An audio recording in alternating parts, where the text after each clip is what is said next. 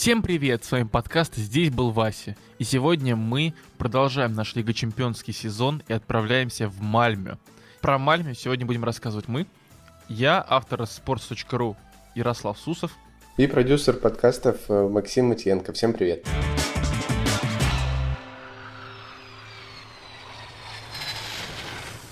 Максим, дорогой, мне кажется, ты давно не слышал одного вопроса – мне кажется, я давно не слышал, чтобы ты меня называл дорогим. На самом деле, возможно, никогда. Максим, дорогой. Давай а, не будем изменять традициям. Что ты знаешь про Зальцбург и про Австрию? Максим, как там в Мальме? Расскажи. Хорошо. Ну, опять же, э, я, видимо, не так э, силен в архитектуре шведской и датской, потому что, изучая город, узнал, что до 1658 года Мальме был э, как бы частью Дании, входил в ее состав, и, э, как говорят многие путеводители, неудивительно, что третий по величине город Швеции по своей архитектуре, духу и менталитету напоминает Копенгаген. А, если честно, чего-то очень отличительного от Копенгагена, в том числе от Швеции, я не заметил внутри этого города, но вот тот менталитет, который здесь есть, а, тот дух и все, что здесь э, наполнено городом, как будто бы отмечают многие, дышит э, Данией. А, это неудивительно, на самом деле между Копенгагеном и Данией есть мост, который соединяет два этих города. Это один из самых больших мостов в Европе, один из э, наверняка самых больших мостов в Скандинавии, который соединяет два этих города. Очень живописный наверняка э, мост, который вот соединяет две больших страны, соединяет море, вот этот целый пролив. И это, конечно, что-то красивое, удивительное. Сам, э, сам Мальмё — это довольно большая его часть состоит из такой новой э, постройки, новых зданий, небоскребы. Здесь особым отличительным признаком является такая высокоэтажка, закрученная в спирали. Это тоже один из таких главных архитектурных э, символов этого города. Но в том числе здесь очень много построек такого скандинавского типа. Это вот эти балки э, накрест э, положенные в здание красивые на фоне такой желтой, бежевой архитектуры. А, и вообще город вот такой, действительно скандинавский. И пишут вот всем этим э, скандинавским, вот этой вот, э, господи, вот любимой... Икей, вот этой вот, Икей, да? да, с которой ты борешься уже очень давно. Но удивительно на самом деле, что отличительной чертой тоже Мальме для меня это было небольшим удивлением, возможно, как и для многих наших слушателей окажется, что э, Мальме в целом это город, который славится в том числе своими пляжами. Ты знал про это? А, здесь... Пляжами? Слушай, ну, по-моему, там, прости, конечно, но мне всегда казалось, что Мальме и Швеция, ну, там довольно холодно. Не знаю, как там с пляжами, конечно. Я читал, что в Мальме вроде летом, ну, ну не больше 20 градусов, ну, что-то такое. Макс, ты уверен? Но, по крайней мере, про это все пишут. Э, пишут, что здесь обустроенные пляжи, обустроены они очень э, красиво, здесь деревянные палубы, здесь э, на берегу есть сауны, и это такая, знаешь, прохладительная купальня, э, холодная, э, где я уверен, что там есть жаркие дни, потому что я купался в речке даже в Салихарде, Салихард, это, напомню, на полярном круге находится город, поэтому бывают моменты, когда настолько жарко, что и в такой воде можно купаться, но э, там действительно, там есть нудистские пляжи, там есть территория отдельно для собак, есть вот прохладительные, есть э, деревянные палубы, все это функционирует, работает, и люди приезжают в том числе туда, э, ну, видимо, не знаю, за каким-то таким э, особым видом удовольствия. Это знаешь, как э, Калининграде и в Светлогорске тоже это называют курортом, и там якобы тоже можно купаться, хотя холодно, но люди в том числе это делают, потому что знаешь, не так много вариантов, где можно искупаться. Иногда Черное море надоедает. И поэтому э, вот такие виды досуга находят местные жители и, и вот так развлекаются. Ну и мне кажется, говоря о шведской архитектуре, достопримечательностях Мальме и вот об этом всем, Э, надо обязательно сказать про э, скульптуру, которая называется «Нет насилию». Да, оригинал поставлен в Нью-Йорке напротив э, здания Организации Объединенных Наций. В Мальме стоит копия скульптуры Карла Фредерика Рейтерсверда. это такой, знаешь, пистолет, у которого связан дуло. Может быть, ты видел эту скульптуру, и она очень четко подчеркивает, наверное, культуру и менталитет шведов, хоть она сделана и придумана не в Швеции, поставлена оригинально не здесь, но в этом подчеркивается миролюбивость шведов, потому что в Швеции вообще уже 300 лет не было войн. Если не ошибаюсь, последний раз в Швеции воевали в 1809 году. Поэтому Швеция такая миролюбивая, да и создающая все условия для комфортного образа жизни, как пляжи для собак или нудистские пляжи, я не знаю. Швеция такой эталон правильной моральной жизни. Вот если ты хочешь жить правильно, ты должен э, чувствовать стиль, как Икея. Ты должен, э, значит, ездить на Вольво. Ты должен быть терпимым, добрым, миролюбивым, еще желательно голубоглазым блондином, но это не обязательно. Ну, в общем, короче говоря, кажется, Швеция так пропагандирует, пытается правильные ценности в мир. Да, и я когда тоже думал о том, вот, например, э, я еду в Мальме отдыхать, там, либо как турист, наверное, это очень спокойный такой образ размеренной жизни, это что-то такое, типа, посмотреть, сходить на церковь, там, 16 века, на храм на какой-то, увидеть что-то еще. Для меня поэтому удивлением было, что в Мальме очень распространена такая ночная жизнь, и в том числе тоже, да, путеводители, разные сайты такого туристического характера, они говорят, что вот бурная ночная жизнь, она здесь кипит, кипит типа до трех часов ночи, здесь есть клубы, рестораны, они находятся вокруг площади, которая называется Лила Торь. И летом это вот превращается в какую-то такую, знаешь, большую сплошную вечеринку под открытым небом. Здесь э, много клубов, есть танцплощадки, и все это действительно, ну, знаешь, кипит. И поэтому э, вот эта семейная икейная жизнь, где ты выбираешь себе полку или смотришь новый стол на кухню, она вот в том числе здесь гармонично совмещается вот э, с желанием и возможностью потусить. Слушай, ну не знаю, насколько гармонично она здесь сочетается с возможностью потусить, потому что вообще, вот ты в самом начале сказал, что Мальмё это, ну, скорее не совсем Швеция, и, наверное, судя по тому, какие люди там живут, и как они там живут, и э, э, Мальмö действительно не очень вот этот шведский город, не совсем типичная вот эта вот икеевская жизнь, да, э, потому что в Мальме очень много иммигрантов, и из-за того, что их там так много, на самом деле порядка 45-50% жителей — это дети иммигрантов или сами иммигранты из других стран, из-за этого сам город очень сильно преобразился, и он уже ну, не совсем похож на то, что нам кажется типично шведским. Да, наверное, те здания, которые когда-то были шведским гетто, сейчас выглядят скорее как социалистический рай, а не что-то страшное и ужасное.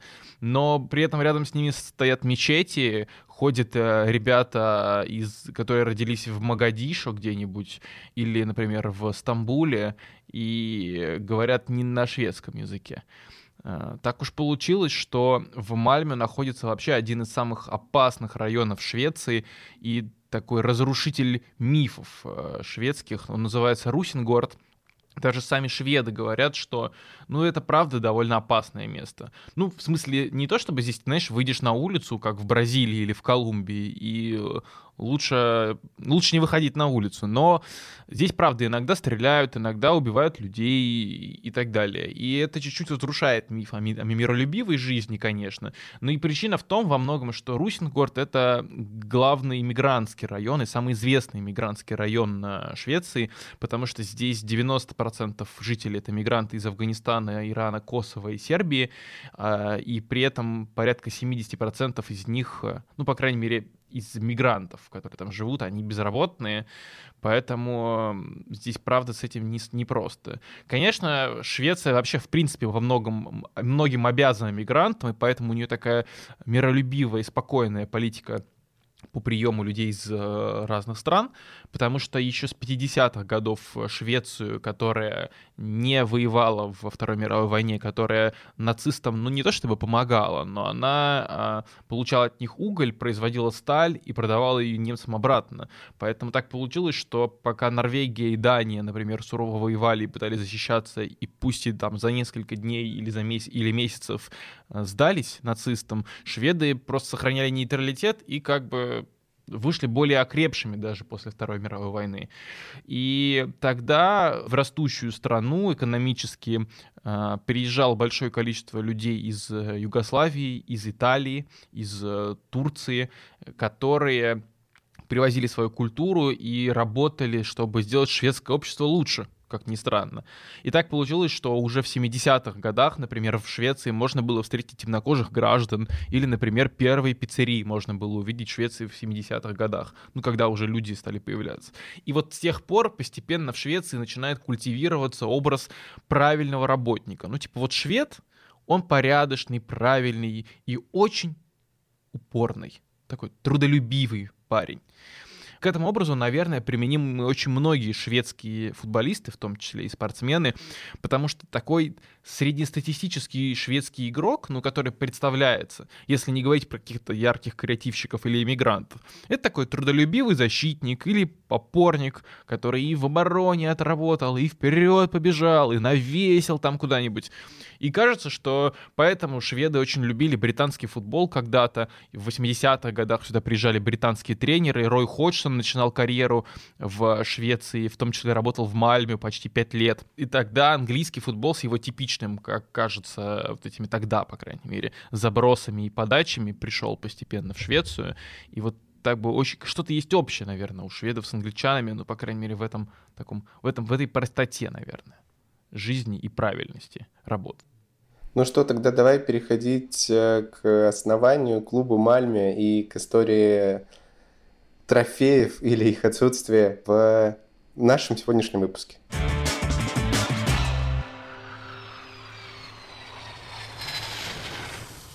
Вообще футбол в Швеции, ну, он, конечно, самый популярный вид спорта. Как бы ни говорили про хоккей, все-таки сами шведы считают, что футбол популярнее, и у футбола много болельщиков и в Мальме, и в других э, городах.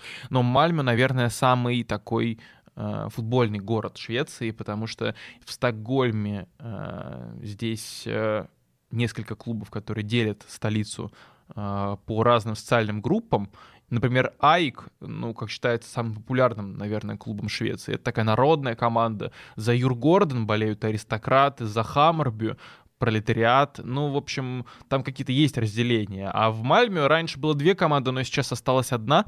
И вот за этот Мальмю э, футбольный клуб, который и сейчас добивается не успехов и выигрывает чемпионат Швеции, и сейчас самый, а, наверное, один из самых сильных шведских клубов, э, он всегда был команд, считался командой синих воротничков, то есть как бы рабочих. И, наверное, он сейчас такой более популярный такой живет по принципу один город, одна команда. Ну, как «Зенит», наверное. Да, вообще история Мальмё началась э, не так давно, и, наверное, это объясняет в том числе э, какие-то вещи, связанные с большими успехами на европейских э, аренах. А, так вот, они основались фактически в 910 году, в 1910, на случай, если э, кто-то может э, докопаться до этой цифры. Так вот, в 910 году они основались, а вообще история, наверное, если начинать откуда-то из истоков, то в 905 началось все. Тогда прародительницей клуба стала команда БК и ДОТ, и она как бы присоединилась к футбольному союзу Мальме, но после там появились какие-то разногласия между клубами, и вот 24 февраля 1910 года тогда уже по решению членов клуба ИДОТ был реорганизован вот этот новый клуб, э, создался Мальме, и его президентом стал э, Вернер Меттернсон. С этого момента вот этот клуб существует, и он действительно э, является одним из самых титулованных клубов Швеции, и и вот и такие они молодцы. Мальме, конечно, молодцы на самом деле, потому что, э, несмотря на большое количество неплохих клубов типа Айка, Хаммарбю, Гетеборга и других, в которых э, появляются талантливые игроки, но если вспоминать э, историю шведского футбола, то здесь можно сразу вспоминать Олафа Мёльберга, здесь сразу братья Андерсоны, здесь сразу блестящая сборная на чемпионате мира 58 года, э, домашнем чемпионате мира 58 года. Это сборная 94 года с яркими игроками, и многие из них как раз играли за Мальме, и Мальме вообще самый успешный клуб в европейской истории э, шведского футбола. Ну, самым большим, наверное, достижением этого клуба это это сезон 77-78, тогда в Кубке Европейских чемпионов э, Мальме смог э, добраться до финала. И на самом деле здесь интересно, потому что про многие клубы мы уже успели поговорить, обсуждая города этого сезона, либо предыдущего, но э, сезон был такой, на самом деле, немножко удивительный на имена, э, я имею в виду команд, которые играли, потому что по-настоящему больших клубов как-то на пути Мальме, да, их не состоялось. Они обыграли в первых двух кругах э, Монако, сыграли с э, тогда еще советским Динамо Киев, и, в общем-то, в четвертьфинале они вот играли с командой Висла из Кракова, ну, польской, и они даже проиграли в первом туре, потом обыграли у себя дома со счетом 4-1, в полуфинале Мальме сыграл э, с Венской Аустрией. И тут важно заметить, что это не та Австрия и Австрия, про которую мы говорили в прошлом выпуске, говоря о Зальцбурге. Это вот э, из Вены. И, собственно, там они тоже сыграли. Прошли, значит, со счетом, с преимуществом в один гол, и финал уже э, играли в 79 году, 30 мая, играли на Олимпийском стадионе Мюнхена и играли с командой Ноттингем Форест из Англии. У Ноттингем Форест на самом деле удивительная история с Ноттингемом.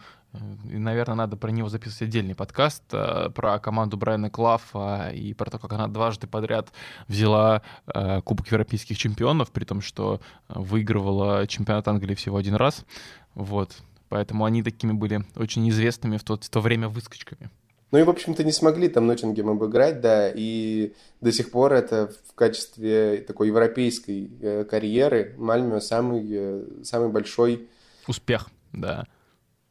На самом деле забавно, что тогда э, в составе Мальмы не было ни одного ни шведа, причем они все такие были шведы настоящие, вот прям Мюллеры, Андерсоны, Йонсоны, вот эти вот все парни, такие типичные и тренировал их англичанин. Ну, вот она еще одна связь, о которой ты говорил, э, между английским и шведским футболом. Видимо, они все-таки друг друга понимают неплохо.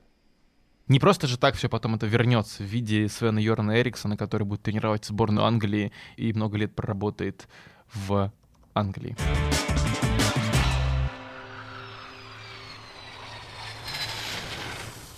Большую роль в э, истории Мальме и как всего шведского футбола оказали иностранцы, и это не только Рой Ходгсон и Боб Хьютон, э, британцы, которые работали с Мальме в 70-х, 80-х.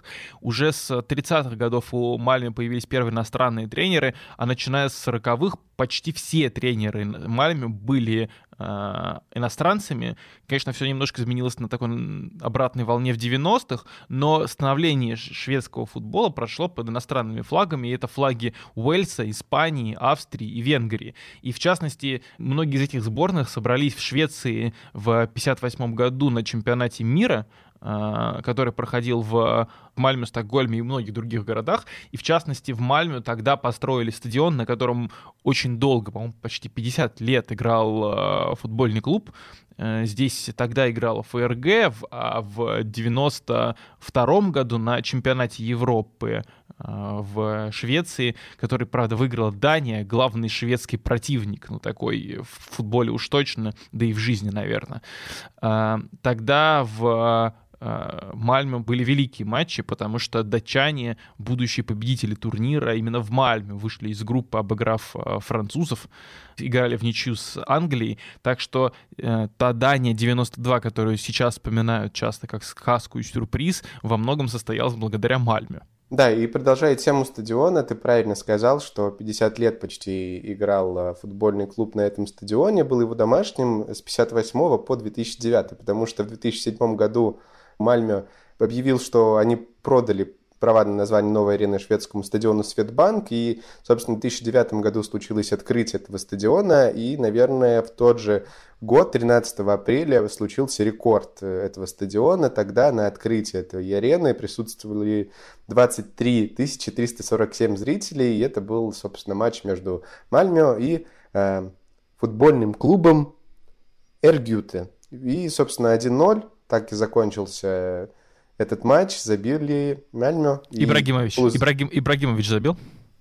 Нет, Ибрагимович не забил. Было бы, конечно, очень прекрасно перейти к этой теме а, вот э, с этой истории, но в 2007, вернее, в 2009 он уже был далеко от э, Швеции. Я имею в виду э, футбольных клубов, но близко к сборной близко к Богу, мне кажется, ты хотел сказать, он был.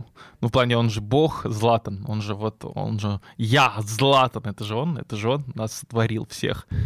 Да, ну, раз мы про него заговорили, очень, я вообще, мне очень нравится этот факт, потому что э, вообще Ибрагимовича продали в 2001 году, и тогда он перешел в Аякс, это э, такая самая самый большой трансфер в истории Мальме, потому что он составил 7,8 э, миллионов евро, что в переводе на шведские кроны составляет 86 э, миллионов и 200 тысяч. Так вот, в 2014 году капитал Мальмё составляет 84 миллиона 400 тысяч. Получается, э, продажа Имбрагимовича стоило для клуба дороже, чем сам клуб. Вернее, они заработали больше, чем э, составляет капитал этого клуба в 2014 году. Я посмотрел специально на трансфер-маркете, сколько сейчас стоит э, Мальмё, и так теперь э, трансфер-маркет оценивает его в 30 миллионов евро. Ну, понятно, что капитал и сама стоимость – это разные вещи, но всего примерно в 4 раза клуб стоит дороже, чем Ибрагимович в 2001 году. Я хочу дополнить твою историю, потому что у меня есть еще один факт про ту самую продажу Златана Ибрагимовича. Вообще это получилось очень странно немножко, потому что Златана купили очень рано, ему было только 19 лет, э, когда он перешел в Аякс, его заметили, по сути, из молодежной команды, а не даже из основного Мальмё, хотя он уже за основу Мальмё играл. И примерно тогда же заканчивал карьеру нападающий Николас Киндвель. Он играл за Мальмё всего три года, то есть не был какой-то супер большой легендой, но его провожали овациями перед всем стадионом, 33 тысячи человек, вот все по-правильному, все очень красиво и здорово. Но Златан Ибрагимович, который принес клубу ну, я думаю, что тогда это было точно больше, чем один годовой бюджет, э, который, как сейчас, например. Э, э, Златана, ну, никак не проводили. То есть ему не устроили никакое прощание на стадионе, там, хотя его любили болельщики и говорили, что он классный, хотя он особо даже и не играл, появлялся редко, но метко. И э, Златан тогда вызвали э, руководителей к себе пообщаться, он неохотно пришел, ему объявили, что его продают в Аякс, и он спросил, ну что, ну вы мне когда устроите празднование, это как у Киндвеля? Он такой, слушай, ну это же неправильно, как-то праздновать уход игрока еще до начала матча, это плохая примета, ну как-то не то. Он такой, вы типа что, прикалываетесь? Я вам принес 85 миллионов э, крон, а вы меня не хотите даже поблагодарить, сказать спасибо? Мы такие, нет, ну как, э, подожди, у нас есть для тебя кое-что. Он такой, не понял, что? Такие, у нас для тебя подарок. Э, и они подарили ему хрустальный шарик с Мальме. Ну, вот знаешь, которые такие новогодние, со снегом, который такой переливается, там вот это все. Ему такой шарик подарили на память о Мальме.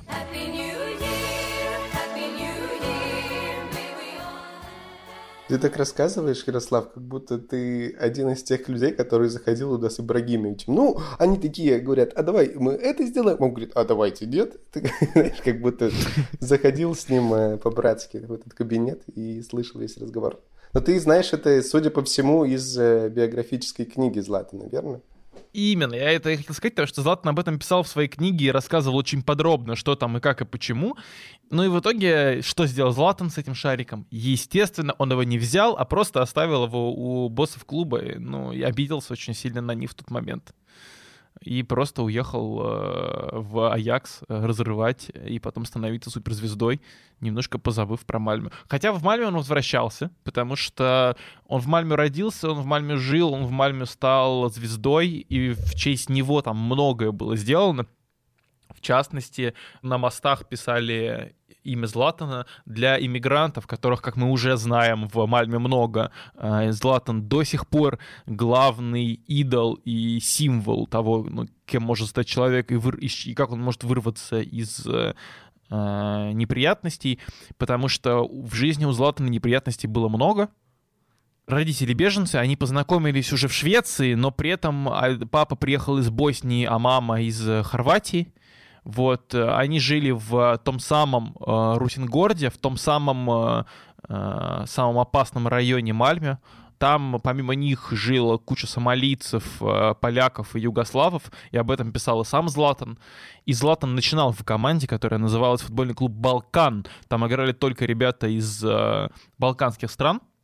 И Златан тоже рассказывал, что тогда в Швеции был, ну, в какой-то степени немножко расизм по отношению к иммигрантам. Может быть, это было потому, что тогда еще было не совсем привычно видеть иностранцев э, в э, шведском футболе и в шведской жизни, особенно которые выделяются, как Златан, со своими джиу-джитсу, кунг-фу на поле и э, ярким поведением вне его.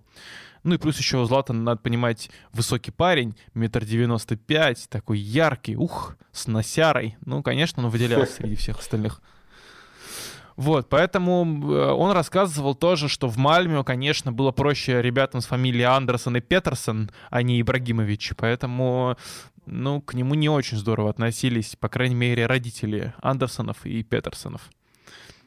Но он все это прошел, и сейчас, э, когда его спрашивают про трудное детство и про все то, что было, он, конечно, вспоминает сложные истории в семье, потому что он жил сначала с мамой, которая работала уборщицей э, и работала по 14 часов в сутки. Потом он жил с отцом, они развелись довольно рано, и э, отец был очень жестким человеком, который и его, и сестру, ну, заставлял просто работать больше и больше.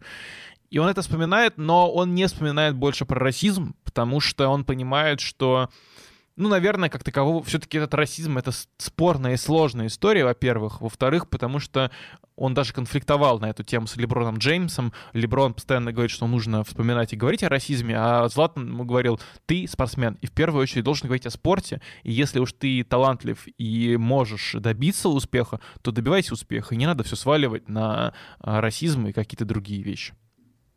Поэтому и в Мальме отношение к Златану довольно сложное. С одной стороны, его любят, обожают и почитают. Ну, потому что он легенда мирового футбола. Как его можно, так, как его можно не уважать?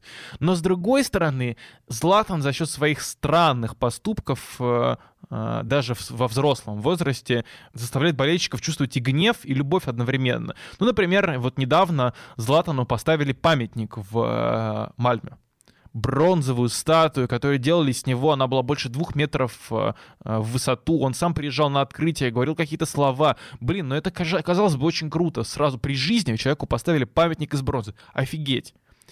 Что сделал Златан? Он приехал, порадовался, а через месяц купил акции Хаммерби Стокгольма, одного из главных соперников Мальмю. Ну зачем ты это сделал? А еще и сказал, понимаешь, что вот Хаммерби будет великим, мы сделаем из него лучшую академию Скандинавии. Ну просто, как можно... Он просто практически плюнул в лицо болельщикам Мальмю, и они так обиделись на него. Они писали на его доме Иуда, они разрисовывали, обливали краской этот памятник, пытались его сломать, потом памятник обнесли забором, что чтобы туда никто не подошел. Потом они все-таки прорвались и вообще его спилили просто ножовкой. Или я не знаю, как они это сделали, но там остались только ноги, даже ступни. И в итоге памятник Златану сохранить не удалось, его просто разрушили вандалы, которые были обижены на поступки Златана. А Златан в ответ обиделся на них и сказал, вот если я когда-нибудь буду доигрывать в Швеции, но от него смешно звучит доигрывать, от человека, которому уже 40 лет, а, если я когда-нибудь буду доигрывать в Швеции, то я точно буду делать это не в Мальме. Так что вот такая сложная очень непростое отношение от любви и ненависти Златана и Мальме. И мне кажется, что скучному довольно шведскому футболу, в котором правят такие стабильные и правильные люди, э, в котором есть высокая конкуренция, но при этом нету супер большой, наверное, яркости и интереса с внешнего мира, ему не хватает таких Златанов и ярких людей. И, может быть, благодаря нему мы можем говорить о Мальме и о Швеции чуть больше и чуть ярче.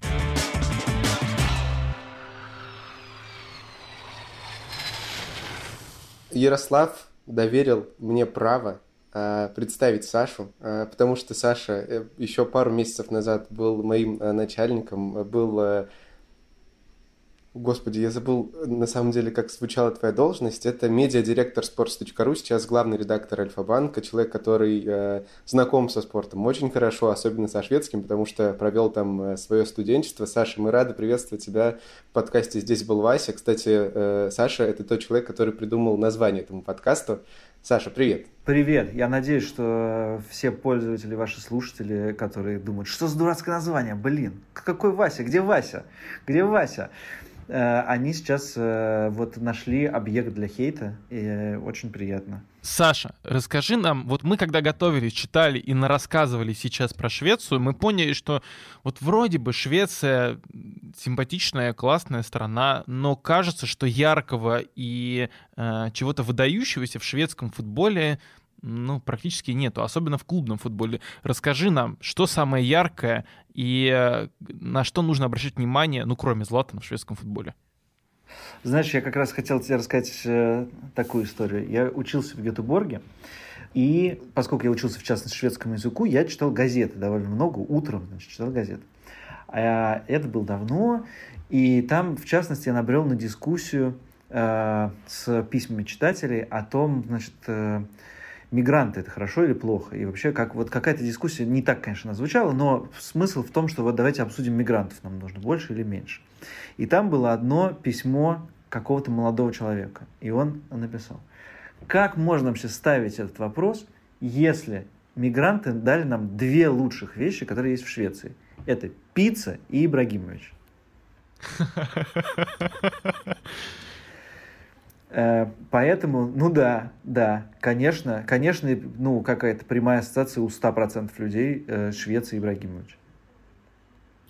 Слушай, ну вот э, мы уже много про Ибрагимовича говорили, но неужели в шведском футболе нельзя никого выделять, кроме него? Ну, неужели ничего яркого никогда не случалось, такого большого и важного в Швеции? Слушай, я второй раз не отвечу тебе на этот вопрос, но тоже расскажу, значит, какую-то историю. Э, дело в том, что я тоже, э, не, не то, что же вы мне просто вот прям позвонили и с, с Мороза, вы как-то предупредили, что вы мне будете звонить, поэтому я, значит, как-то заволновался и думаю, истории про шведский футбол, истории про шведский футбол, и я думаю, ну дай-ка я как бы спрошу у Гугла, вдруг мне что-то в голову не приходит. И забиваю, значит, шведский футбол, свенска футбол. И мне выпадает статья в Википедии. Оказывается, был такой вид спорта, назывался шведский футбол. Он существовал с 1870 по 1890 год и был связан с тем, что какой-то швед приехал в Англию, посмотрел, как играют в футбик, приехал обратно и говорит, ребята, давайте играть в футбик. Но кажется, он то ли, значит, по ходу, может быть, он выпивал, может быть, у него была плохая память, может быть, у него было может быть, он как-то слишком разволновался. Короче, он привез немножко другие правила. Uh, вот. И там... Uh, и он, они были очень свободны, эти правила. Можно было играть мячом круглым, можно было играть мячом таким, ну, грушевидным, как, uh, как в американском футболе. Можно было брать мяч в руки, немножко проходить с ним, а можно было и пинать его ногами. Верхней перекладины не было, как в старом английском футболе в общем, какой-то, значит, образовался вид спорта, но потом они 20 лет поиграли и поняли, что надо вообще почитать правила английского футбола, и с тех пор футбол стал один. Вот, мне кажется, это э, хорошая история про шведский футбол. Так, мне кажется, Ярослав э, хочет у тебя все-таки выбить ответ на свой вопрос. Ты будешь пробовать третий раз или нет? Нет, давай, у меня есть еще одна. Я вам могу еще раз. Еще давай, раз. давай лучше просто расскажи историю без ответа на вопрос. Уже мы поняли, что уже. Значит, э, опять же, когда я учился в Гетеборге, меня поразило две вещи про футбол. Я был такой, значит, короче, мне спорта не хватало в жизни, я хотел поиграть в футбол. А в Гетеборге были поля довольно неплохие, э, такие явно общего пользования. Я пришел и говорю, смотри, какие пацаны. Они говорят, слушай, пацаны, можно с вами в футбол поиграть? И они смотрят на меня как странно и говорят, э, ну, типа, вон там спроси у этого, спроси у того, спроси там вот где-то. Короче, чтобы играть на поле в футбол, нужно состоять членом какого-то, значит, футбольного сообщества и в нем играть а не просто так вот ты пришел с пацанами на коробку погонять. В общем, меня прокинули с футбола. Тогда я сказал ребятам, которые учились вместе, что надо играть в футбол. Надо просто взять на каком-то месте, я не знаю, поставить без этих, ладно, без ворот, мяч у нас есть, поставить рюкзаки и, значит, играть просто на какой-то полянке. И мы собрались там играть в футбол. Много было народа, итальянцы, финны, кто-то еще. Мы очень весело проводили время. И тут пришла большая такая семья, они рядом что-то праздновали, кажется, их дом рядом. И они говорят, можно с вами поиграть? А мы такие все, знаешь, ну, студенты третьего курса, такие без пивных брюк. Короче говоря, ну, такие довольно атлетично сложные. Вот. И мы говорим, конечно, конечно, с нами. Вышли на поле, значит, трое детей, две девушки, глава семейства, дедушка, который прямо реально еле стоял на ногах. У него просто было... Я, я бегал его, потому что это было, это было немножко страшно. Да. И они, значит, начали играть против нас парень, там ребенок явно занимался, и он явно хотел показать, какой он крутой. И как бы обводил, обводил, что-то получалось, что-то не получалось. Потом он начал, значит, орать на деда. Типа, ты чё, как бы плохо в обороне стоишь? Ну, дед такой стоит, типа, и улыбается. Ну, типа, а что ему можно сказать? Ну, сложно. Вот. И такая вот инклюзивность, что все, все вышли поиграть в футбол, все, все играют в футбол. Это совершенно нормально, никаких проблем. И вообще я думаю, что для... Мы почему еще про шведский футбол мало знаем? Потому что в Швеции дико распространены массовые виды спорта для э, не, не спорта высших достижений, а спорт как занятие. Да? И на этом довольно много строится всего вот как бы спортивной идеологии в Швеции. И Поэтому все занимаются спортом. Ну, как бы, кто-то пошел выше достижений, но это уже совсем другое, да? В Швеции в целом ассоциируется с массовым спортом. Вот. Вообще кажется, что это не только шведская история, а вся скандинавская, потому что точно такое есть в Дании, и похожие вещи, по-моему, есть в Финляндии и Норвегии, но они чуть по-другому преобразованы. А насколько в таком случае футбол и спорт вообще важная, жизнь, важная часть жизни для типичного шведа? Ну, насколько ему важно сходить на стадион, ну или просто выйти попинать мяч? Вот как ты, то, что, про те вещи, которые ты сейчас рассказывал, с рюкзаками, например. А, слушай, ну, э, если приехать в Стокгольм, ну, я просто скорее недавно был в Стокгольме, чем э, в Гетеборге был уже давно, ну, как бы ты видишь, что... Ну, во-первых, да, ну, для нас это понятно, да, стандартное, то, что мы все думаем про велосипеды, да, то есть человек в костюме с рюкзаком и в шлеме едет работать в банк, это совершенно нормальная история. Это не какая-то выдающаяся вещь, о, смотри, как бы, сумасшедший выехал на Садовое кольцо. Э, вот. Вторая вещь, что просто очень много людей бегает. Э, прям бег – это часть, э, часть жизни, и они бегают. И я немножко удивлялся сюда, типа, а чего они бегают в час дня? А, а на работу ходить или что такое? Нет, ну бег – это важная часть. Вот, поэтому, конечно, массовые спорты или, например, в Швеции с давних, с давних пор, я не знаю, сейчас есть, наверное, есть, в зимние каникулы в школе называется лыжные каникулы. А, это значит, что вы с семьей берете отпуск э, и едете куда-нибудь на лыжах. Это традиционная вещь. И чтобы вся страна а в один момент не уехала на лыжах, то специально эти зимние каникулы в разных регионах страны в разные недели. То есть, типа, в четвертую неделю север уходит, в пятую неделю уходит юг, в шестую уходит там стокгольмский лен и так далее. Каникулы, лыжные каникулы тоже, понятно, что сейчас они уже как бы не всегда так, и люди просто используют это, чтобы куда-нибудь прокатиться, но само название, да, само то, что это сделано для, для, для лыж, это такое тоже какая-то символичная, символичная, символическая штука. А вообще, как э, с посещением футбола? Э, стадионы не очень большие, я имею в виду количество человек, которые не вмещают. Туда вообще ходят смотреть футбол и, и смотрят ли вообще его по телевизору? Насколько им интересен вот этот внутренний э, чемпионат? Слушай, ну, э, очевидно, что это не самый великий чемпионат, да, и Эм, и, конечно, какая-нибудь... Ну, особенно, да, с теми людьми, которыми я общался в общежитии, конечно, мы больше обсуждали Лигу чемпионов, чем, э, чем шведский чемпионат. Понятно, да. И... Э, Я много раз был на хоккейном арене, на хоккейной арене в Швеции, на Глобен.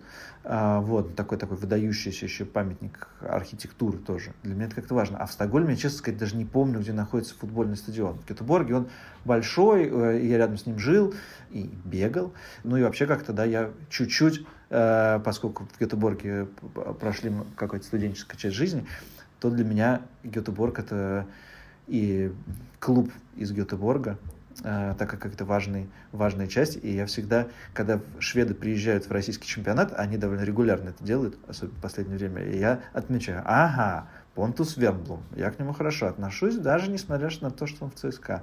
Типа, это наш чувак, это, это наш чувак. Или там этот, Маркус Берг, ага, все говорят, что он деревяшка, но я знаю, он швед. И наш Гетеборгский. Гетеборгский, класс. Слушай, а тогда такой вопрос. Э, хорошо, в Швеции не очень следят за внутренним чемпионатом. В Швеции вообще отношение к футболу, ну, не как к суперпрофессиональному и важному виду спорта, а как к такому части, как к такой части культуры и важной части массового спорта и развития э, страны. Я забыл вопрос. А я все понял, я отвечу. Я хотел сказать, что вот это совершенно непонятное нам, во всяком случае мне, ощущение, шведы, кого не спросишь на среднестатистического шведа, они считают так. Мы живем в маленькой стране на краю мира, про нас никто не знает, мы маленькие, значит, вообще как бы про нас что говорить, а вот у вас там классно, у вас там жизнь, там в Англии, там вот, вот этот футбол, да, э, и, и это так во всех сферах жизни. И когда ты им говоришь, типа, чуваки, у вас там, типа, одна из самых, типа, богатых стран на душу населения. Вы там, как бы, образец для многих. Они говорят, не-не-не, мы вот, мы сбоку Европы, мы как нас никто не знает, нас никто не видит. Вот такое. Такое есть. Такое, ну, по крайней мере, было, да. И я думаю, что сейчас остается. И это совершенно непробиваемо, невозможно. И я думаю, что к чемпионату поэтому такое же отношение. У меня вопрос вообще не про футбол. А мы, когда готовились, э, поняли, что в Мальме есть как достопримечательность и э, такой форма досуга э, пляжи. И что там действительно люди купаются, и, и все нормально с ними, они закаляются, или это действительно удобно и комфортно? Не, ну слушай, э, как бы, этот вопрос можно задать всем жителям рядом с Балтийским морем, вы закаляетесь или получаете удовольствие. Э, ну, я, когда, же, когда вот в Латвии особенно жил, нет, это был, это был пляж, это, это был наш пляж, просто немножко холодно и не глубоко.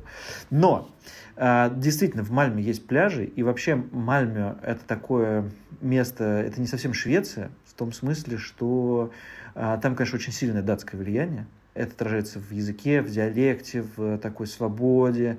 Там есть пляжи, например. Там есть виноградники, самые северные виноградники в, в Европе или в мире. Э, да, самое северное вино делается рядом с Мальме.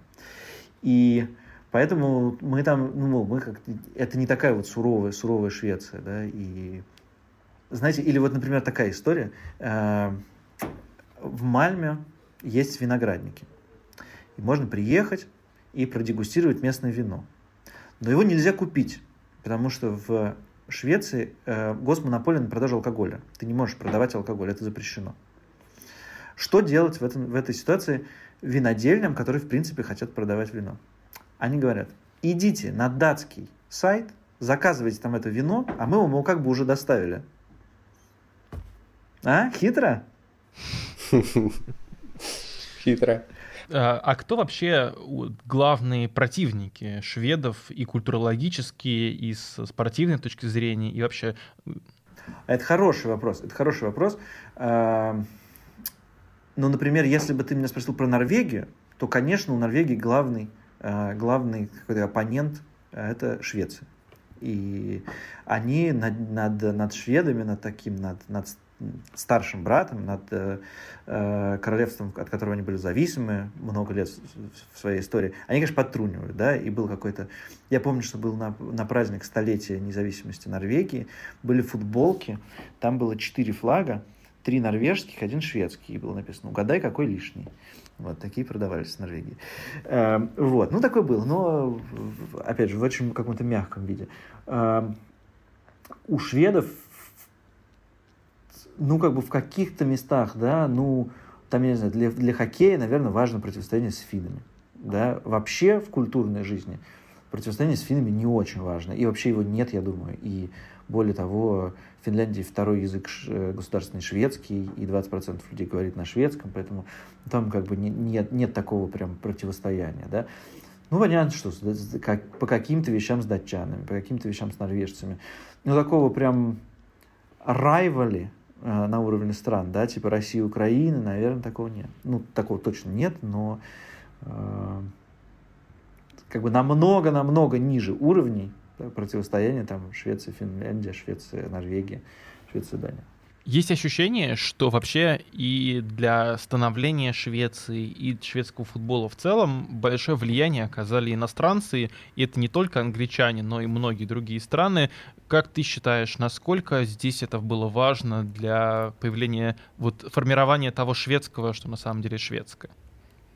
Слушай, я думаю, что, конечно, это важно, и важно, и английская премьер-лига очень важное место шведских, э, ну, как бы отправки шведских э, звезд, да, ну, вот как бы ты э, стал звездой, когда ты попал в английскую премьер-лигу, и, конечно, это есть, да, и э, это важная, важная какая-то часть, я думаю, что за английской премьер-лигой очень э, следят, и в этом смысле ну, никакого противостояния с Англией, да, а какого-то такого прям противостояния нет, но э, Англия такой знак качества. И я думаю, что гол э, вот этот Ибрагимовича через себя, помните, когда 4-4, э, что, что как бы он еще слаще, потому что он как бы за сборной Англии. Он не просто как бы великий гол э, шведского нападающего, но еще и как бы, что Англия это приятно. Шведы, э, конечно, и мне кажется, вот это важно, важно понимать, да, Э, и важно как-то про это, про это правильно думать, какой-то mindset,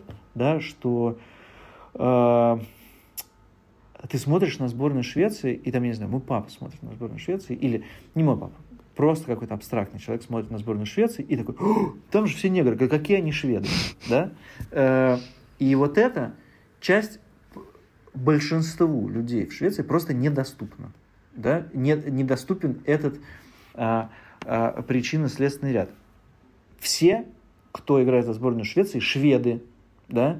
Шведы – это не длинные русоволосые э, викинги, да? а шведы – это люди разных национальностей, люди с разным национальным бэкграундом, люди разных э, возрастов, люди разных каких-то, значит, сексуальных, гендерных и всего остального. Короче, это просто разные люди. Они все шведы, да? Ты приехал из, э, я не знаю, Пакистана, поэтому ты не швед. Такого нет, такого нет. И поэтому для шведа как бы нет такого вопроса, вот, типа, посмотрите на э, происхождение людей в сборной Швеции. Вот ты так вдохновенно об этом рассказал, что мне сразу вспомнили, знаешь, вот эти критерии для американской киноакадемии, как нужно актеров подбирать специальным образом, или и вот примерно какой-то такой Асгард из Тора, где все люди разные и ничем не похожие друг на друга. Uh, да, да, да, да. Но это просто uh, какой-то такой... Да, э, не знаю, нет, я как-то задумался, потому что было бы классно сказать, ну уже там типа в статистике, там, я не знаю, 10% всех шведов э, на самом деле приехал там оттуда, а здесь у них там родители оттуда. Ничего не буду, потому что я никакой статистики не знаю, но ну, как бы, это уже так, это уже давно так, да. Понимаешь, что там есть куча проблем с адаптацией, с э, гетто-кварталами, с чем-то еще, но э, на базовом уровне установка такая. И я как начал, то и закончу этим. И Ибрагимович в этом смысле, конечно, о, самым, сам, самим своим появлением, с своим выступлением за сборную Швеции, он, конечно, много для этого сделал и как бы подчеркивает. Вот. Я думаю, что мы хорошо поговорили. Вот. Я хочу сказать Саше спасибо. Слушайте подкаст «Деньги пришли» обязательно, потому что, Саша, смотрите теперь трансляции на YouTube. Это очень классный подкаст, и забыл об этом рассказать в самом начале, потому что Саша еще и автор и ведущий этого подкаста. Супер, спасибо. Скучаю по вам, ребята. До скорого.